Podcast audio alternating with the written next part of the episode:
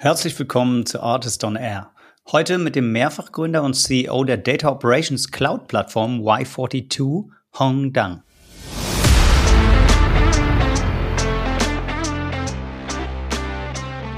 Würde ich nochmal gründen, würde ich niemals eine GmbH gründen. Das ist einfach der Albtraum. Das ist so viel ähm, ja, äh, also Bürokratie und das kannst du alles mittlerweile online, eine Delaware, äh, einfach im US, ne?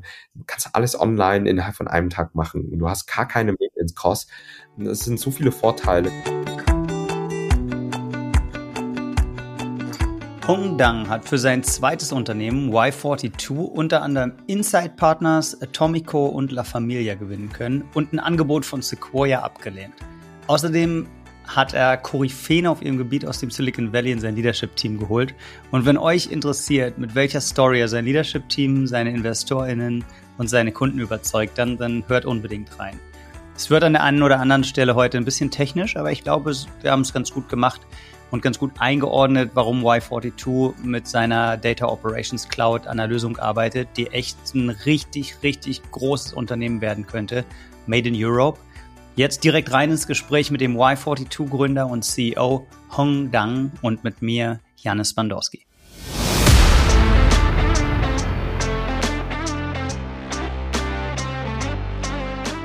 Artist on Air, der SaaS-Podcast für den deutschsprachigen Raum. Wertvolle Tipps von erfolgreichen Gründern, Top-Investoren und führenden Industriepartnern, die euch bei der Skalierung eures Unternehmens schnell und unkompliziert weiterhelfen. Zusammengestellt von Janis Bandorski, Julius Göllner und Matthias Ernst.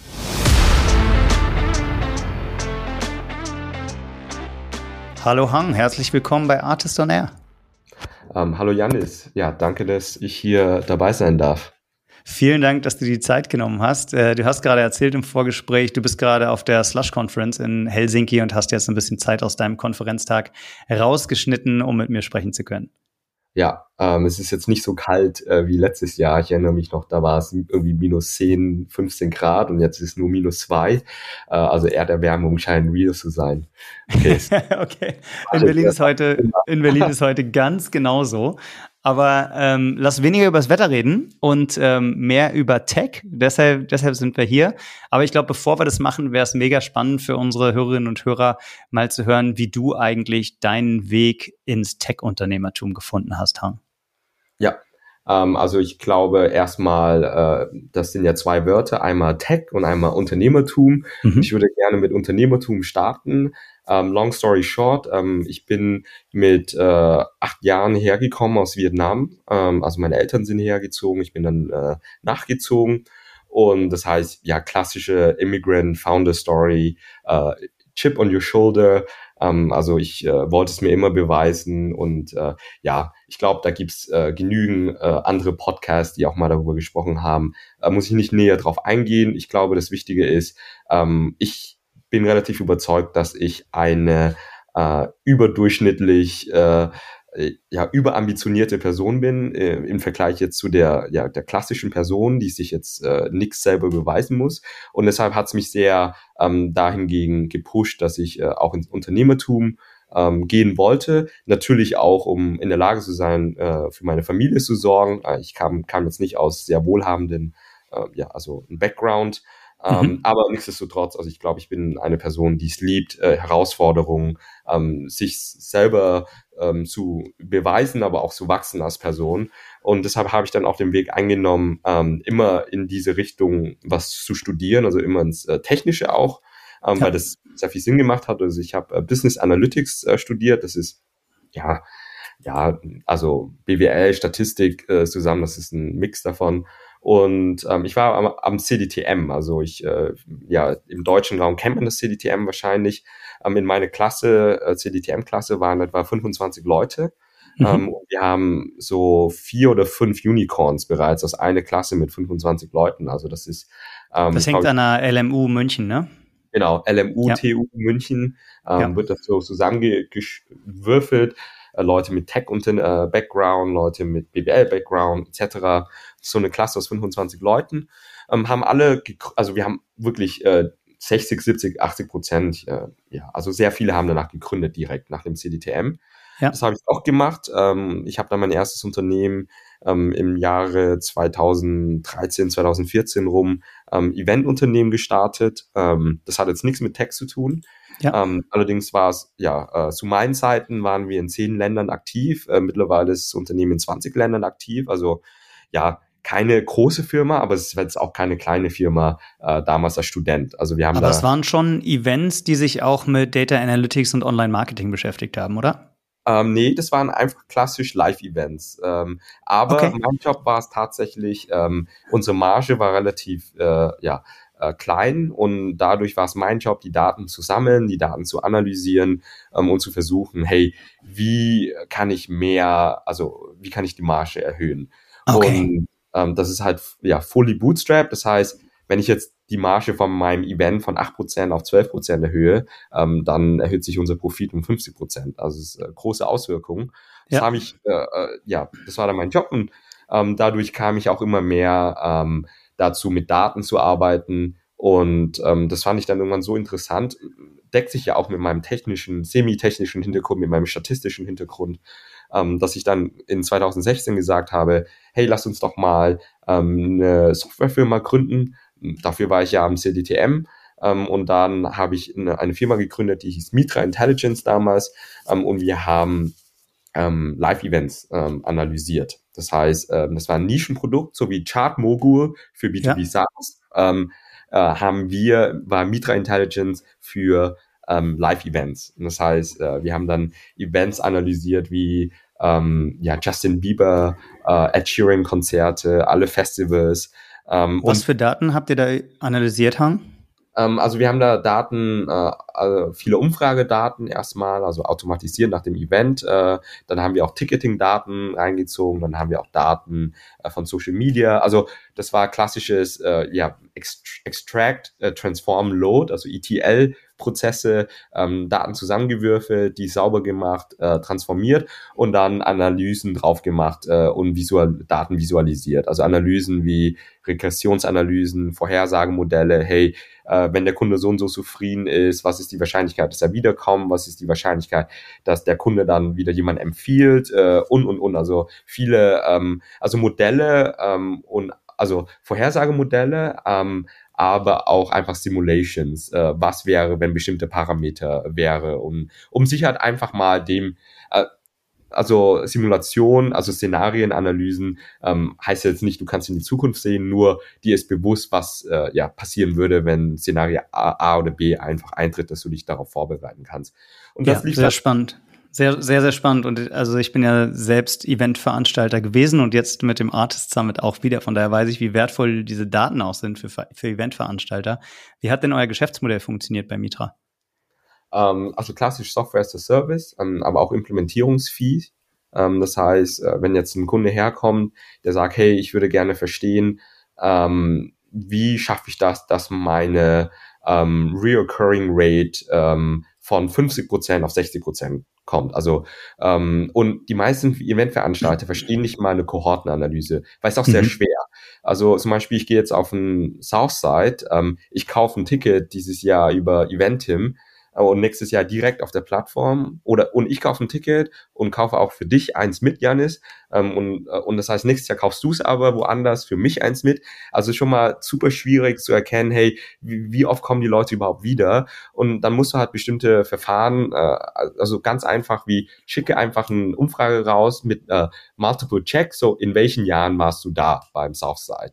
Und damit kannst du ähm, ja auf, wenn du jetzt irgendwie 1000, 2000 Antworten hast, was einfach ist bei einem Southside, dann kannst du mit relativ Genauigkeit sagen, okay, so, so sieht meine Kohorte aus. Die äh, 2016 kam die Kohorte, in 2017 wieder so und so. Ähm, und das sind halt ich Daten. Den Pain, ich fühle den Pain gerade 100% hang, weil ich äh, mit Xletics, mit meinem jetzigen Co-Founder auch Matthias Ernst, selber eine Sportevent-Firma hatte.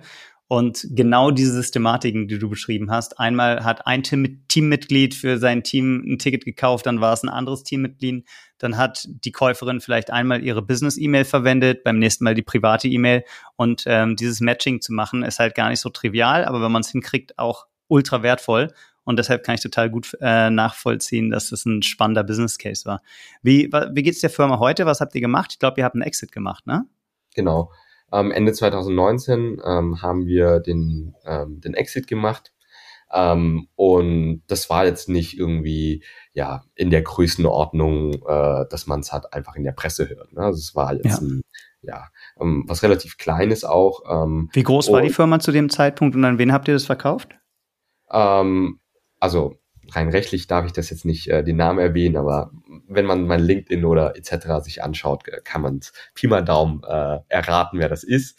Ja. Ähm, ist ein großer, ja, äh, einer der größten, ist ein tatsächlich ein MDAX-Unternehmen. Äh, MDAX-Konzern, okay. wo du heute auch noch als Advisor tätig bist, sagen wir so.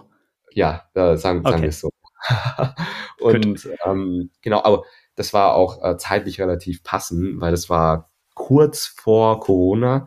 Ich glaube, mhm. der Firma wäre es auch nicht so gut gegangen, also während Corona. Das heißt, ja. äh, da und also es gab auch mehrere Gründe, warum ich diesen Exit angestrebt habe. Also zum einen ähm, der Case war mir einfach zu klein. Ähm, das ist so, ähm, ich will halt nicht einfach nur ein Chartmogul sein. Chartmogul, tolles Business, aber es ist einfach zu, zu klein für mich, äh, diese ja. eine Case. Und, ähm, und ich war eine ja, der ersten Leute, die oder Early Adopters von Data Warehouse, also bestimmt, äh, ja, wenn man in B2B SaaS ist, hat man mal von Snowflake gehört ähm, oder von BigQuery ähm, und das sind halt ja einfach Data Warehouses, die das sehr ähm, kosteneffizient, also äh, Compute und Storage äh, anbieten ähm, in der Cloud. Das heißt, äh, was davor nur großen Unternehmen gewährt waren, ähm, mit ja, viel Geld, äh, also vorab Investment in Dateninfrastruktur, um wirklich die Daten zu analysieren. Das gilt jetzt, das kann jetzt jeder machen äh, und Pay mit einem Pay-as-you-go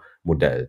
Und das war, ähm, ja, also das war halt so die Core-Infrastruktur-Layer, die ich sehr, sehr interessant fand, ähm, dass es halt äh, ja die Datenindustrie sehr ändern wird und äh, vor allem, dass mehr Leute dazu Access haben, Daten in großen Mengen schnell, effizient zu analysieren. Äh, und es ähm, und dadurch ja ähm, zu dem Zeitpunkt in 2019 war es auch ein bisschen so der wilde Westen wie damals äh, der App Store. Also da kamen ganz viele Unternehmen raus äh, auf den Data Warehouses. Das waren aber so, so alles Point-to-Point-Tools, also eins für Integration, eins für Datentransformation, für Orchestra Orchestration und und und. Ähm, und dann, ja, habe ich gesagt, das kann ja kein, also ist ja kein Idealzustand, wenn du jetzt, äh, um deine Daten äh, der Infrastruktur aufzubauen, dass du da irgendwie sieben, acht Tools zusammenkleben musst. Äh, und dann haben wir es uns einfach zur Mission gemacht, ähm, dass wir ähm, am Anfang mit Y42 ähm, eine No-Code, Low-Code ähm, angeboten haben, um Daten ähm, zu integrieren, zu transformieren, ähm, zu visualisieren. Ähm, und das kommt eben von meinen Erfahrungen aus der Eventbranche, wo wir große Mengen an Daten analysiert haben. Also so ein Justin Bieber Konzert äh, ist halt äh, hat halt einfach viele Besucher und das, vor allem wenn du die äh, ganze Tour machst und dann nicht nur einen Künstler, sondern ganz viele. Das heißt, wenn ich es richtig verstanden habe, um noch mal kurz zusammenzufassen, bei Mitra hast du sehr große Datenmengen analysiert und warst einfach unzufrieden mit den Lösungen, die es in der Branche gibt und was für ein Flickenteppich eigentlich Dateninfrastruktur ist. Und daraus ist dann die Idee für deine jetzige Company, für Y42 entstanden um die Dateninfrastruktur quasi unter einem Dach zu haben. Habe ich das richtig verstanden? Ähm, ja, ich glaube, man muss noch hinzufügen, so hätte ich die Chance gehabt, das bei Mitra zu machen, hätte ich es gemacht. Woran ähm, ist es gescheitert? Warum hattest du die nicht? Weil ähm, unsere Investoren nicht über die Live-Event-Industrie hinaus wachsen wollte. Okay. Und ähm, das wäre halt, ja, also wir hatten irgendwann ein Drittel äh, alle Events äh, analysiert als unsere Kunden, dann wird's halt irgendwann die Hälfte, aber dann wächst es halt auch nicht mehr. Und da, also äh, es war mir nicht groß genug, äh, diese Case. Und auch äh, die Partner, mit denen, mit denen ich gearbeitet habe, haben jetzt auch, ähm, kommen jetzt auch nicht aus der Datenindustrie und würden sich was vorstellen können, äh, was man mit Dateninfrastruktur alles noch lösen könnte in anderen Industrien. Okay, und das war verstanden. so. Das heißt, du warst an diesem Punkt, wo du gesagt hast, das Thema Mitra und Event Analytics ist dir nicht groß genug. Du wolltest großer denken, du warst visionär genug zu sagen, das Thema Dateninfrastruktur ist viel, viel größer. Ich will es auch größer denken. Und du hast dann auch ein paar namhafte Investoren überzeugt. Ich glaube, initial war La Familia dabei, zuletzt in der Series A dann auch Insight Partners und Atomico. Und denen musst du ja eine Story erzählt haben können, die viel, viel größer ist. Wie, wie sah denn dein Pitch aus und was ist die Vision jetzt eigentlich für Y42, warum das das nächste große Ding in Dateninfrastruktur ist? Ja, ähm, der Original Pitch war einfach, ähm, also Daten relativ komplex, äh, unzugänglich für Leute, die keinen technischen Hintergrund haben. Äh, mhm. und, da, und wir wollen eine No-Code, Low-Code-Lösung anbieten, ähm, also ähnlich wie ich das bei den Events ähm, damals äh, ja gemacht habe. Und, ähm, Aber das Y42 ist eine branchenagnostische Lösung, richtig? Also welche Daten du damit analysierst, ist eigentlich erstmal irrelevant. Genau, also wir haben querbeet vom B2B SaaS relativ viele Kunden, E-Commerce, äh, viele Kunden, Retail, äh, wir haben die größte Tax Agency in Neuseeland, das ist unser Kunde, also wirklich äh, querbeet. Mhm. Und warum? Äh, also was machen wir? Ähm, wenn man mit uns arbeiten will, braucht man ein Data Warehouse wie Snowflake oder BigQuery und wir setzen wie das äh, Control Center, also da on top. Das heißt, du müsstest nie in BigQuery oder Snowflake rein, musst einfach nur einmal am Anfang die Credentials geben und wenn du dich jetzt mit äh, ähm, also dein Shopify, dein Amazon äh, Daten connecten willst, äh, benutzt du einfach Y42, das connectet zu deinen Daten, spielt mhm. dann die Daten in dein Data Warehouse rein, also Snowflake, BigQuery, ähm, und dann hast du eine No-Code-Layer, Low-Code, ähm, mit dem du die Daten transformieren kannst, dann kannst du den Prozess mit einer Orchestri also Orchestration automatisieren, dann konntest du es auch in unserer vorherigen Version die Daten eben visualisieren und auch die Daten wieder zurückschicken an andere Tools. Ähm, das war die, die ähm, originale Version, mit der wir damals das Geld von Insight und Atomico ähm, geraced haben. Und was heißt, das, was heißt damals? Wie lange ist die Runde jetzt her? Ähm, vor einem Jahr. Also mhm. ähm, ist ja ein junges Unternehmen. Ne? Wir sind ja noch nicht mal drei Jahre alt, also 2020 gestartet. Ähm, ja. Dann haben wir ein Jahr das Produkt gebaut, dann haben wir ähm, danach sind wir an den Markt gegangen ähm, und ja, unser Debüt am Markt war relativ erfolgreich mit diesem, diesem No-Code, Low-Code-Produkt, äh, vor allem bei, sagen wir mal, E-Commerce-Unternehmen, die jetzt nicht äh, Data Engineers haben ähm, und dann oder auch bei Startups, die jetzt sagen, okay, ähm, ich habe jetzt nur eine Person, die an, mit Daten arbeitet, ich kann mir jetzt keine zwei, drei Daten-Engineers einstellen, um halt dieses ja. Problem zu lösen. Ähm, das äh, lief relativ gut. Ähm, und das wäre auch ein Modell, das weiterhin sehr gut laufen würde. Nur ähm, klassisch ich, also ich bin äh, schon jemand, oder klassisch Y42 jetzt, ähm, wir als, ähm, ja, als Team ähm, und auch äh, als Gruppe sind dann schon sehr ambitioniert, um zu sagen, hey, gut, äh, No-Code, Low-Code, ja, damit können wir echt eine große Nische äh, abdecken. Das wird auch ein großes Unternehmen draus. Nur wir wollen wirklich der, der Kerndateninfrastruktur werden. Und das ist egal, ob du technisch bist oder ob du nicht technisch. So für 99,9999 Prozent aller Unternehmen wollen wir der de facto äh, Dateninfrastrukturlayer werden. Und das heißt, viele Unternehmen ähm, haben auch technische Leute, die haben Leute, die mit Daten arbeiten, die Daten, klassische Dateningenieure sind. Und dadurch haben wir gesagt, ähm, wir bauen jetzt äh, mit dem neuen Funding, was wir erhalten haben von äh, ähm, Atomico, vom Insight und natürlich auch von mehreren anderen Investoren und La Familia hat, äh, La Familia hat dann auch wieder Series A mitgemacht. Ähm, das war eine große Runde, ähm, 34 Millionen. Und damit kann man einiges machen. Und deshalb haben wir gesagt, okay, ähm, dann bauen wir das Tool nochmal richtig. Ähm, und das haben wir jetzt ein Jahr lang wieder gemacht. Genau das gleiche Spiel wie davor, nur mit, äh, ja, ähm, zehnmal so viele Ressourcen. Und äh, vor zwei Wochen sind wir dann mit einem neuen Produkt äh, an den Markt gegangen. Äh, wir nennen es das äh, Modern Data Ops Cloud. Ähm, mhm. Und was wir machen, ist, ähm, ähm, wir nehmen die besten Open Source Tools ähm, under the hood äh, für Integration, zum Beispiel in Airbyte oder für Trans Datentransformation, äh, Datentransformation DBT und wir ähm, ähm, führen diese Produkte sehr nativ zusammen.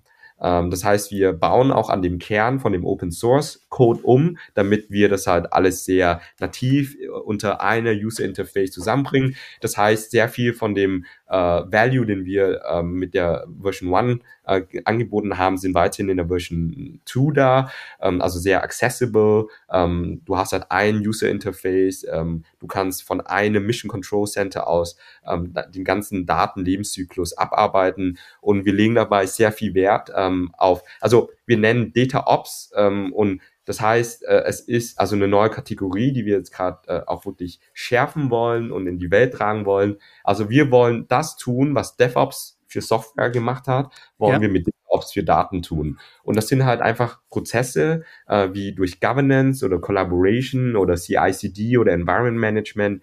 Ähm, wenn du das alles gemeistert hast, dann schaffst du das sehr agil ähm, mit Daten zu arbeiten, viel Feedback dabei zu sammeln und so ein continuous agiler Prozess, mit dem du dadurch effizient sehr viel Mehrwert stiften kannst äh, mit deinen Daten. Und das ist ja äh, das neue Tool. Ähm, du kannst Y42 jetzt coden oder du kannst immerhin noch lo weiterhin Low-Code nutzen ähm, in Interface. Also technisch gesehen äh, ein, ein, ein großes, ja, äh, ja, mhm. ein großes Klar, ich bin sehr biased hier, ähm, aber. Welche, Hang, welche sind denn, also ihr, die Kategorie, die ihr baut, nennt sich Data Operations Cloud, richtig? Ihr habt euch dann entschieden, die visuelle Komponente in der V2 jetzt zu reduzieren, dass ähm, die Visualisierung dann eher über etablierte Tools wie zum Beispiel Tableau oder Power BI oder so funktioniert und ihr macht wirklich die Data Operations Infrastruktur dahinter.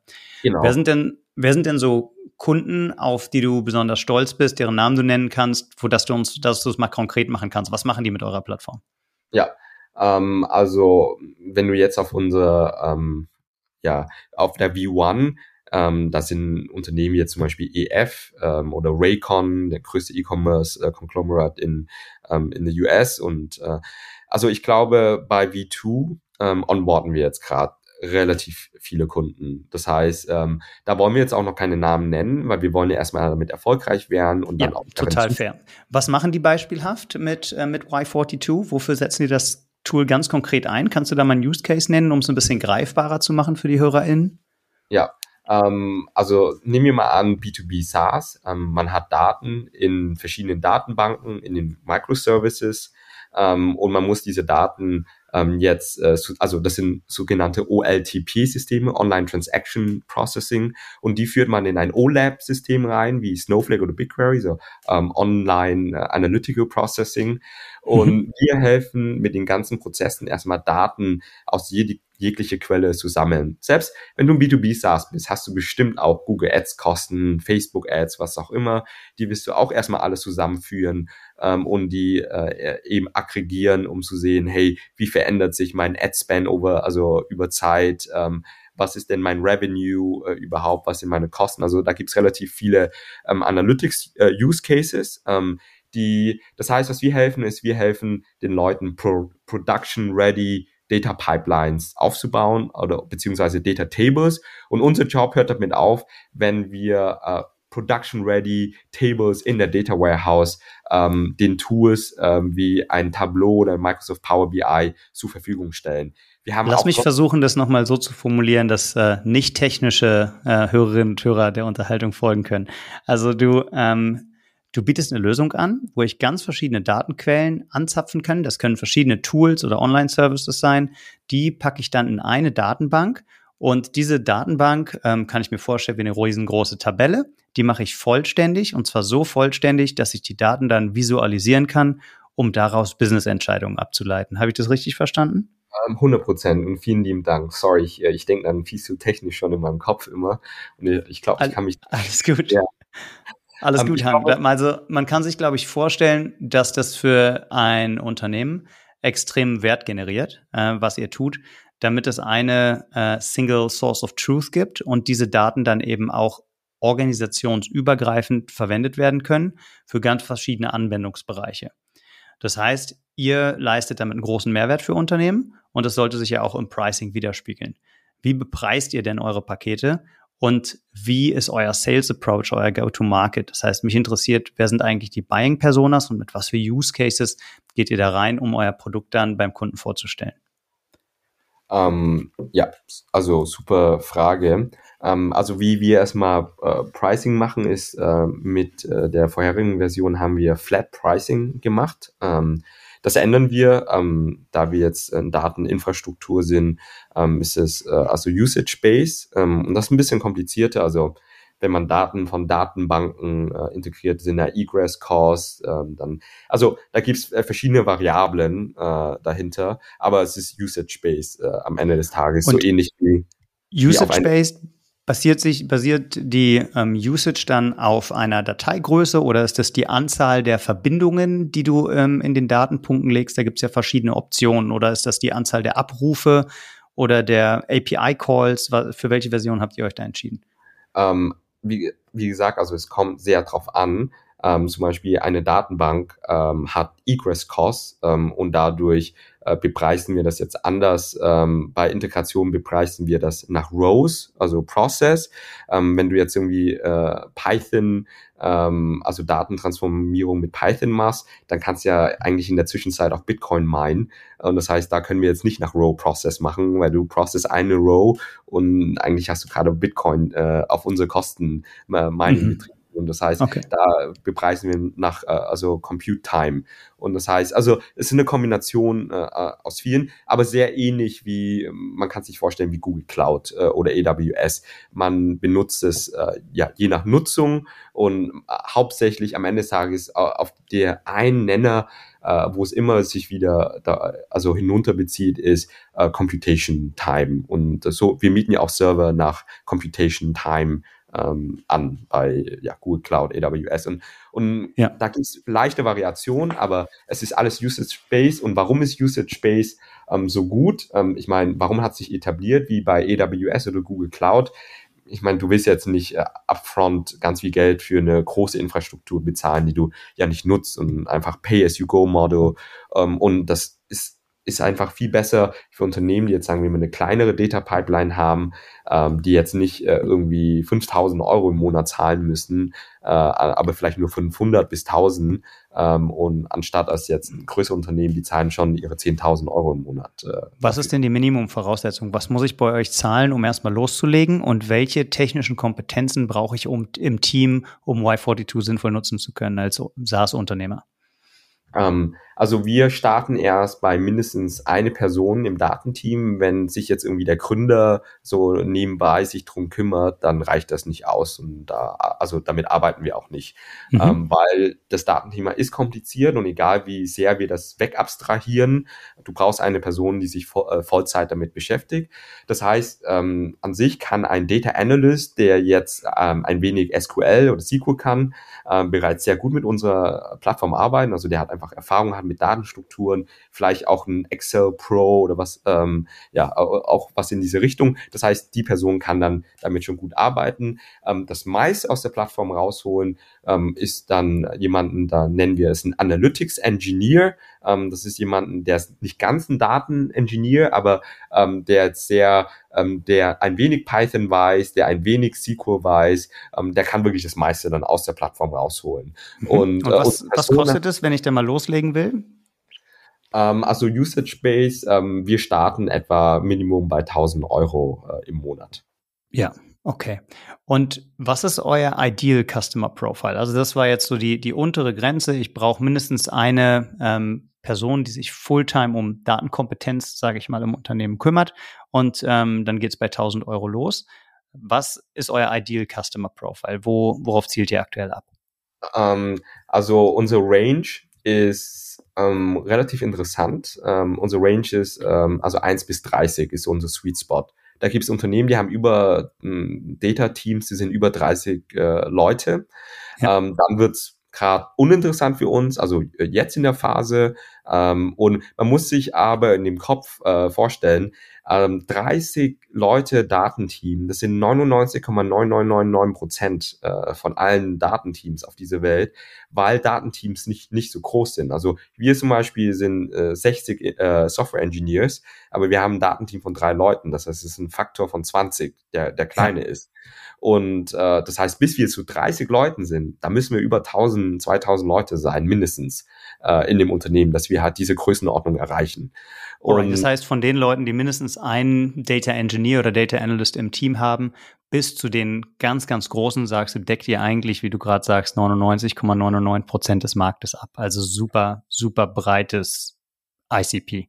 Ja, super breites ähm, ICP, ähm, aber absolut ICP, ICP wäre natürlich, ähm, wenn Unternehmen jetzt sagen, hey, ich erstelle gerade meine ersten ein, zwei, drei, vier Leute ein, äh, baue mein Team gerade auf ähm, und also wir haben die Strategie, enter early, never let them outgrow us. Das heißt, äh, okay. wir äh, starten. Klar, aber bei Mid-Market ist es nochmal anderes. Ja, da sind die schon mehrere tausend Leute, die sagen, hey, ich habe keine Lust mehr auf mein altes Microsoft äh, äh irgendwas. Äh, das, also ich kriege nicht mehr dieses Level an Effizienz hin. Und dann switchen die auch. Also das ist auch ein sehr guter Markt für uns, also der, der Mid-Market. Ähm, ja. Die brauchen Skalierbarkeit, die brauchen aber Nutzerfreundlichkeit noch sehr stark mit dazu. Und das, das, äh, das bieten wir trotz eines mehr technischen Produkts mittlerweile. Und dadurch mit Market ähm, kommen wir relativ äh, gut an, aber äh, perfektes ICP sind halt wirklich Unternehmen, ähm, die jetzt gerade so um die 100 Leute, 200 Leute sind, die die ersten 1, 2, 3, also wir wären unser ICP gerade, Y42 äh, wäre absolutes äh, ICP.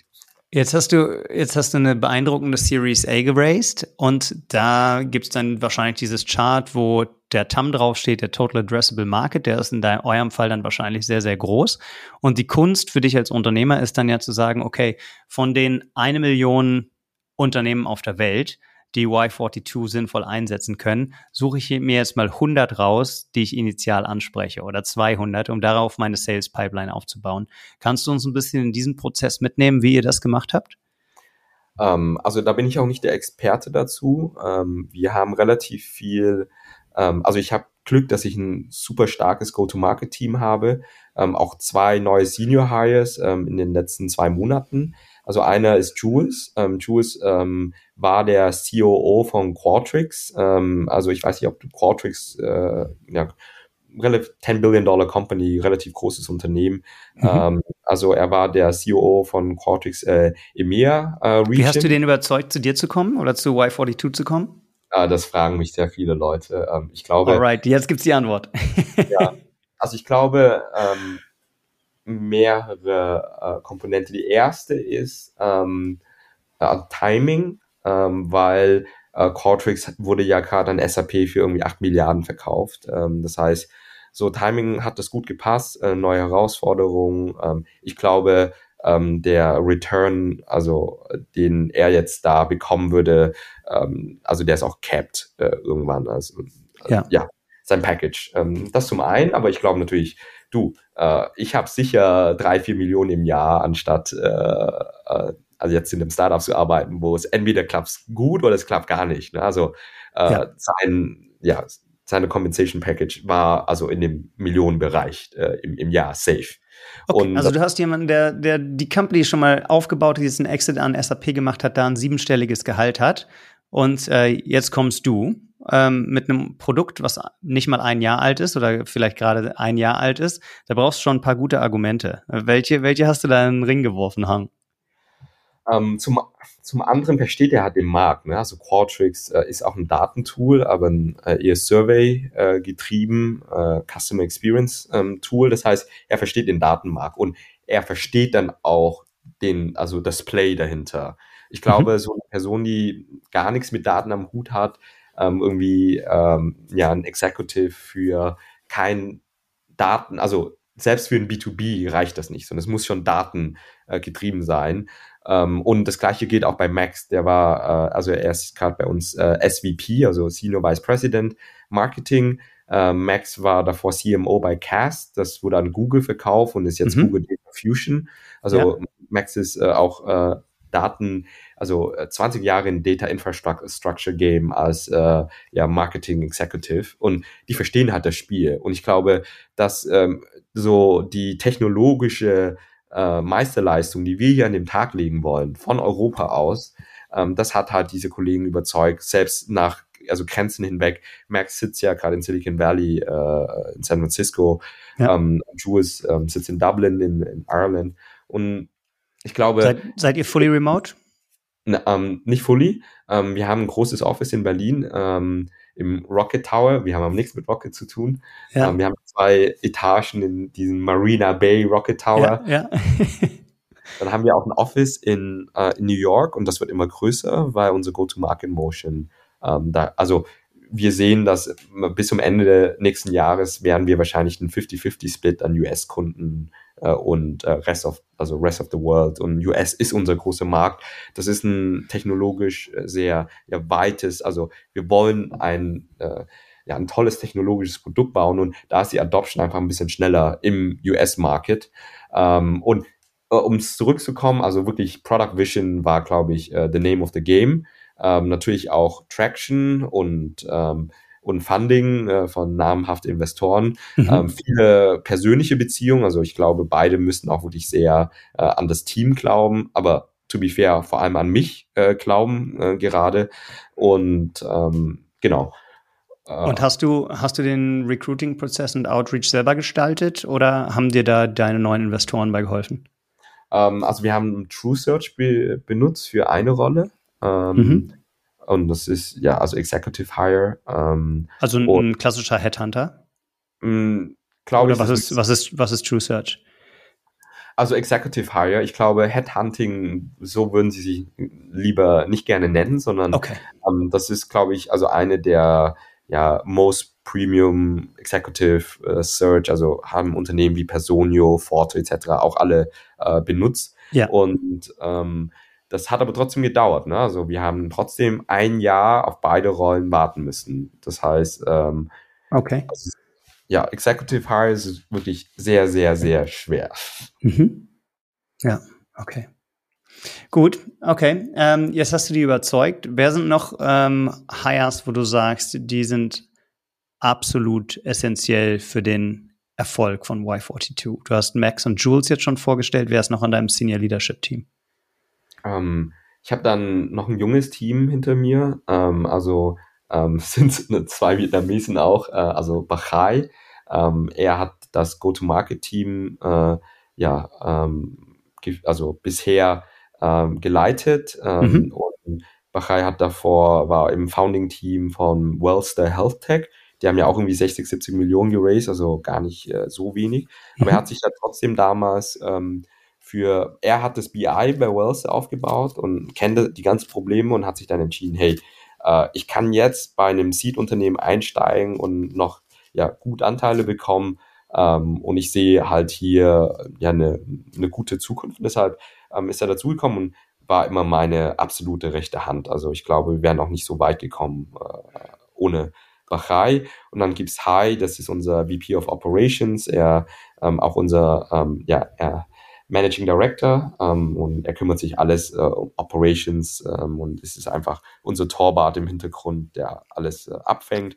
Und ich glaube, ähm, ganz wichtig ist auch Danny, die ähm, das ist eine der wichtigsten Hires, die wir am Anfang, Anfang an gemacht haben. Das ist unser ähm, Head of People und Recruiting und sie war halt davor äh, Head of Recruiting bei äh, SumUp ähm, und ohne sie wären wir nicht so schnell gewachsen mit dem Quality an Leuten, die wir bisher haben. Also je nach Phasen natürlich ist es ähm, ja, interessant, welche Hires wichtig sind, aber so wirklich äh, Kernhire war damals Head of Recruiting, Head of People, jetzt eher nicht, weil der Markt ja sehr, sagen wir mal, fragil ist und dadurch äh, stellen wir auch nicht so schnell und viel ein, wie wir es mal eins getan haben und schauen uns jetzt erstmal die Situation für die nächsten ja, ein bis zwei Jahre an.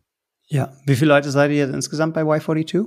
Wir sind jetzt haben so um die 140 Leute. Mhm. Okay, wow. Also erstmal ähm, Glückwunsch zu, ähm, zu dem, was ihr da gebaut habt, äh, sowohl das Team als auch das Produkt, als auch die Investoren. Ich glaube, da besteht schon die Chance bei Y42, dafür sprechen auch die Investoren, die du jetzt zuletzt gewinnen konntest, dass hier echt so ein Champion aus Europa-Host entstehen kann. Wie schaust du denn auf Europa als Ökosystem und warum hast du dich entschieden, in Europa zu gründen und nicht in den USA? Ja, also ich habe tatsächlich ähm, in New York gelebt davor. Ähm, über CDTM war ich dann an der Columbia mhm. und das, ähm, ja, natürlich war das alles eine Option. Ähm, dann habe ich danach in London auch gelebt, ähm, habe dann angefangen, äh, zu promovieren, aber nicht zu Ende gebracht. Ähm, Same hier, kenne kenn ich. Aber genau daher rührt auch meine Frage. Also du hast London gesehen, du hast New York gesehen, du hast Berlin gesehen, hast dich entschieden, du willst die Company aus Berlin rausbauen. Nimm uns mal ein bisschen mit in deinen Kopf. Was, was waren die Gründe für deine, für deine Abwägung da?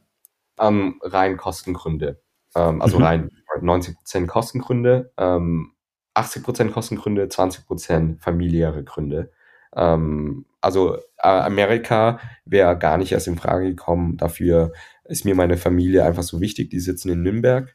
Ähm, London-Nürnberg ist jetzt kein Problem. Ähm, das heißt, äh, London-Nürnberg Ähm, also wäre halt zwischen nur zwischen London und Berlin am Ende des Tages geworden.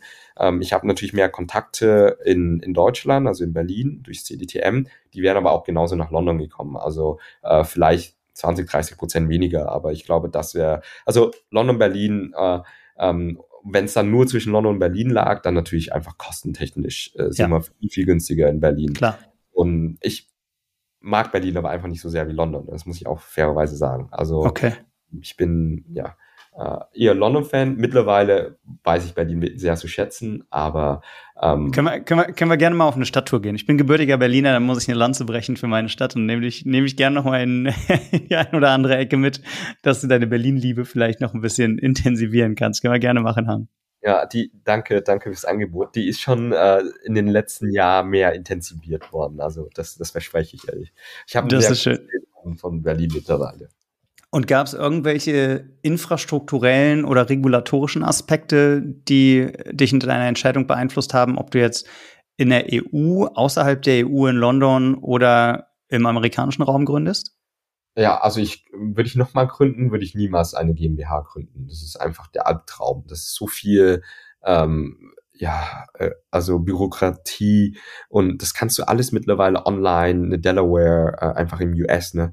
Du kannst alles online innerhalb von einem Tag machen und du hast gar keine Maintenance Costs. Das sind so viele Vorteile. Klar, du musst dann immer wieder mal rüberfliegen, aber ich glaube, würde ich nochmal starten, ähm, würde ich definitiv eine Delaware gründen, anstatt eine GmbH. Ähm, und infrastrukturmäßig, ähm, ich glaube, was mittlerweile gilt, ähm, was mit, mittlerweile nicht mehr gilt, ist äh, Talent in Berlin. Also du hast da Berlin Hidden Champion, sehr viele ähm, Ingenieure, die jetzt irgendwie aus Pakistan, aus ähm, Ägypten, aus, äh, also wirklich ein bunt Gemisch, ähm, Leute aus aller Welt. Und äh, to be fair, also ein Pakistani geht nicht nach München. Äh, also was soll er da? Ne? Also es ist einfach nicht so weltoffen wie Berlin. Ähm, und dadurch ähm, hast du halt sehr viel Hidden Tech Talent da, ähm, die jetzt auch nicht, ähm, ja, super viel, ähm, ja. Du hast Hidden Tech Talent in, in Berlin, sagst du? Genau. Und du sagst einfach für, für Tech-Talent gerade aus dem internationalen Bereich haben London, Berlin und New York halt nochmal einen anderen Charme als Nürnberg oder München. Ja. Ähm, ja. Ich glaube auch, das geht leider nicht mehr ähm, durchs Remote-Arbeiten. Da kann auch der Pakistani in Berlin leben, äh, was er tun wird, oder der Vietnamese wie ich, ähm, und kannst aber dann remote trotzdem mit der Münchner Firma arbeiten. Das heißt, dieser Vorteil, den ich damals in 2016 hatte ähm, mit Mitra, den gibt's einfach nicht mehr. Dafür haben, öffnen sich aber andere Vorteile und da möchte ich gerne auch darauf zu sprechen kommen. Also ich glaube, der Standort Europa ist extrem interessant für den Typus des Produkts, das wir bauen, weil das einfach so ein großes Produkt ist, eine große Infrastruktur und da brauchen wir viele Ingenieure ähm, und die Ingenieure hier sind wirklich äh, sehr stark. Also du hast Ingenieure aus Russland, aus Polen, aus Deutschland, würde ich sagen, die halten genauso gut mit mit den Ingenieuren in, in den USA. Und man muss auch direkt sagen, also es ist, äh, wir zahlen auch keine 250.000 Dollar für einen Ingenieur, äh, weil klar, du musst auch keine 6.000 Dollar für eine kleine Wohnung wie in San Francisco, äh, San Francisco zahlen. Also ja. ähm, und das gibt uns halt ja einfach mehr Leute, mehr Runway, um dieses große Produkt auch ähm, zu bauen. Wobei, und das könntest du ja noch auf die Spitze treiben, wenn du die Leute fully remote einstellst und ähm, die halt in ihrem, in einer kleinen Stadt in Polen oder äh, in einer kleinen Stadt in Südosteuropa leben oder in Pakistan, dann hätten die ja noch deutlich niedrigere Lebenshaltungskosten. Ich glaube, es ist gar nicht mehr so günstig in Pakistan oder in Indien, wie man sich äh, heutzutage vorstellt. Und der Vorteil, ähm, den man hat, ist, ähm, also du willst ja jetzt nicht die günstigsten Leute, ne? Ich glaube, das wäre eigentlich. Right, right, right. Ähm, du willst halt die besten Leute und selbst wenn der die beste Person jetzt äh, über 100.000 Euro kosten sollte, dann ist es auch recht so. Ähm, und das heißt, äh, und die besten Leute würde ich jetzt nicht unbedingt sagen, dass du die irgendwo äh, in einem kleinen polnischen Dorf findest, einfach weil da die Infrastruktur und auch das Education System nicht so gut ist. Und die sitzen dann einfach schon mal in dem Warsaw oder die sitzen einfach in dem Moskau ähm, und dann zahlst du schon, also ja. Also normal, die Leute, die für die, die für dich arbeiten wollen und die du auch gewinnen möchtest, leben wahrscheinlich eh schon in einer Metropole und der Unterschied, ob dann jemand in Bangalore oder Karachi auf einem, auf einem gewissen Niveau lebt oder in Berlin, New York oder London. Da schaust du dir dann eher an, was kostet eine okaye Wohnung in Berlin versus New York, San Francisco, London. Und da hat Berlin dann einfach einen Standortvorteil. Ja, und mhm. Europa allgemein, da gibt es halt Leute, die wollen nicht nach äh, in die USA ziehen. So, ja. ähm, ich glaube, es ist auch schwer, wenn du jetzt irgendwie aus Moskau nach USA vor allem jetzt ziehen willst oder aus Polen. Und dann nehmen wir halt einfach diese Talente äh, mit auf. Und wir haben äh, unserem Ingenieur, also Ingenieurteam sind 30 Prozent remote, äh, 30, 40 Prozent remote und der Rest sitzt halt in Berlin. Äh, und äh, in Tirana auch, da haben wir auch ein kleines Office, ähm, wo viele Developer sitzen, die Integra äh, Integration bauen. Ähm, und äh, aber in New York sitzen zum Beispiel nur Go-to-Market. Ähm, ja. Die dann, die von da den nordamerikanischen Markt be beackern? Genau. Okay. Ja. Und kannst du uns noch eine Größenordnung äh, geben, wie viele Kunden ihr schon gewinnen konntet oder in welcher Umsatzgröße ihr euch bewegt? Ähm, also Kunden sind ähm, in dem ja, äh, hunderten Bereichen. Ähm, beim Umsatz war es so, ähm, da haben wir uns jetzt nicht wirklich äh, drauf äh, fokussiert ähm, für das neue Produkt. Ähm, also Ziel ist es, äh, glaube ich, also wir haben das Potenzial jetzt mit diesem Produkt ein 100 Millionen ERR äh, mindestens, also, äh, also großes Unternehmen aufzubauen. Wann das passieren wird, ähm, ich hoffe, ja, äh, innerhalb der nächsten fünf Jahren, ähm, aber in den nächsten fünf bis zehn Jahren. Es ist halt einfach ein Spiel, ähm, du brauchst relativ lange am Anfang. Ähm, also ganz anders als meine frühere Unternehmen. Da habe ich viel schneller mehr umgesetzt als äh, in dem jetzigen Unternehmen. Ja. Du brauchst halt Infrastruktur und das dauert sehr, sehr lange. Und das heißt, ähm, ähm, du baust halt einfach Infrastruktur und es dauert einfach vier, fünf, sechs Jahre, aber danach geht's halt relativ schnell nach oben, sobald äh, sich halt einfach etabliert hat. Und zudem, also wir machen jetzt nicht wenig Umsatz, sonst äh, würden wir jetzt nicht so eine große Runde racen. Also wir waren eine der schnellsten Softwareunternehmen, die jetzt eine Million ERR äh, gecrackt haben. Ich glaube, dass. Äh, Habt ihr die fünf auch schon gecrackt, Han? Ähm, nee, das haben wir noch nicht gecrackt. Das Alright, das heißt, ihr, ihr, seid jetzt zwischen 1 ja. und 5, aber mit der klaren Vision, dass es in fünf Jahren dann eher 100 Millionen als 10 Millionen sein ja, soll. Genau. Also ich glaube, da hast du es äh, genau äh, richtig auf den Punkt gebracht. Also wir sind zwischen 1 und 5. Ähm, wenn wir ganz gut sind, schaffen wir 10 nächstes Jahr. Ähm, wenn wir nicht ganz so gut sind, sind wir zwischen 5 und 10. Mhm. Vielen Dank für die Transparenz an der Stelle auch. Also ähm, und vor allem für die für die große Version freut mich natürlich auch als als Berliner zu sehen, dass ähm, so ambitionierte Companies dann jetzt auch in Berlin sind. Auch wenn du sagst, du würdest jetzt vielleicht eher mit einer Del Del äh, Delaware Company starten, nicht mehr mit einer deutschen GmbH. Aber ähm, trotzdem ist es wahnsinnig cool, Hang Unternehmer wie dich auch in dem Ökosystem in B2B SaaS zu haben im europäischen Ökosystem. Und ich glaube, da kommen einfach wahnsinnig starke Leute dann auch wieder nach, die bei Y42 lernen und dann ihre eigenen Sachen machen. Und deshalb ist es mega, mega cool, auch wenn Insight und Atomico in Berliner Companies investieren und hierher kommen. Von daher finde ich echt cool, was ihr da macht. Und ich finde es mega cool, dass du so offen auch hier deine Erfahrungen geteilt hast. Vielen lieben Dank. Jetzt weißt du, dass bei Artist on Air die Abschlussfrage immer ist, ähm, eine Restaurantempfehlung. Und äh, deshalb frage ich dich jetzt, dein absoluter Restaurant-Lieblingstipp in Berlin.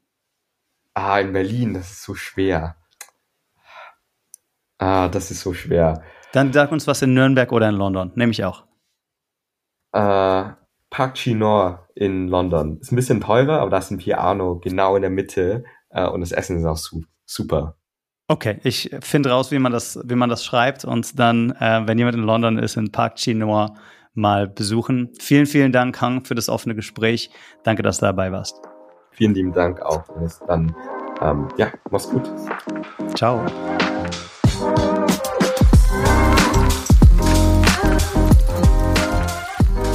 Das war sie, die 50. Folge Artist on Air und wow, was für eine Folge.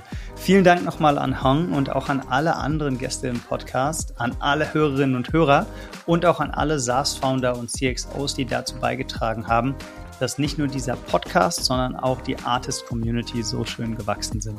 Und wir wissen, wie wertvoll es ist, wenn man sich mit einem kleinen Problem oder mit einer großen strategischen Herausforderung an eine gleichgesinnte Community wenden kann, die dann super hilfsbereit ist. Und genau deshalb laden wir auch SaaS CXO ganz, ganz herzlich ein, in unsere kostenlose Slack-Community zu kommen. Mehr Infos dazu findet ihr auf www.artist.net und dann unter Community. Das ist echt ein super cooles Austauschforum und wir freuen uns, wenn ihr dazu beitragt. Bis bald, ciao.